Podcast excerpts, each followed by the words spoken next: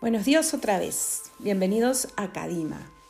Estamos continuando eh, el camino iniciado en el audio anterior, el camino del Adviento, y empezamos a explicar un poco por qué el Adviento era esperanza. Entonces hoy yo te animo a que si estás empezando el día o terminándolo o ya has recorrido parte del día, ¿no?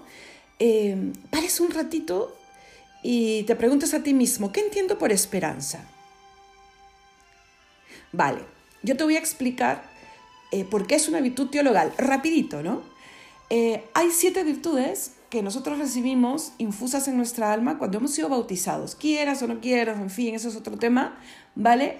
Están en semilla dentro de nuestra alma, desde el momento del bautizo. Unas se llaman morales o cardinales y las otras teologales, ¿ok? La diferencia es que todas son infusas por Dios, ¿vale? Todas, por eso son espirituales, infusas por Dios.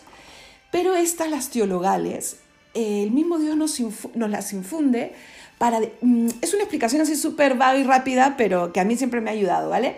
Para relacionarnos con Él directamente. Son teologales, entre Él y yo, entre yo y Él, ¿ok? Entonces, la esperanza lo que nos dice es, tú que tienes fe, porque claro, la fe es la primera, ¿no? O sea, sin fe no hay caridad y no hay esperanza, ¿no?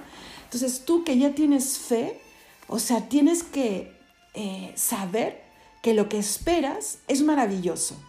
¿Qué cosa esperamos? Finalmente el cielo, ¿no?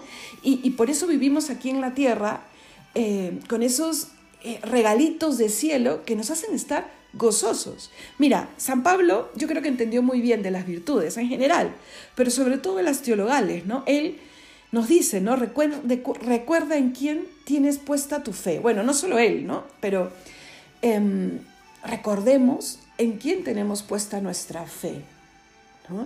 Eh, y, esa, y eso es un ánimo para la esperanza, ¿no? O sea, tú que ya crees, espera.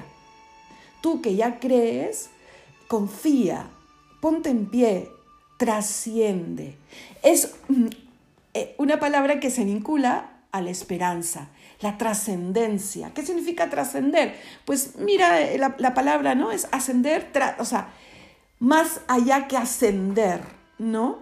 Va más allá, no solamente es subir, sino es eh, ir como que a otro, a otro, ni siquiera nivel, sino más allá, ¿ok?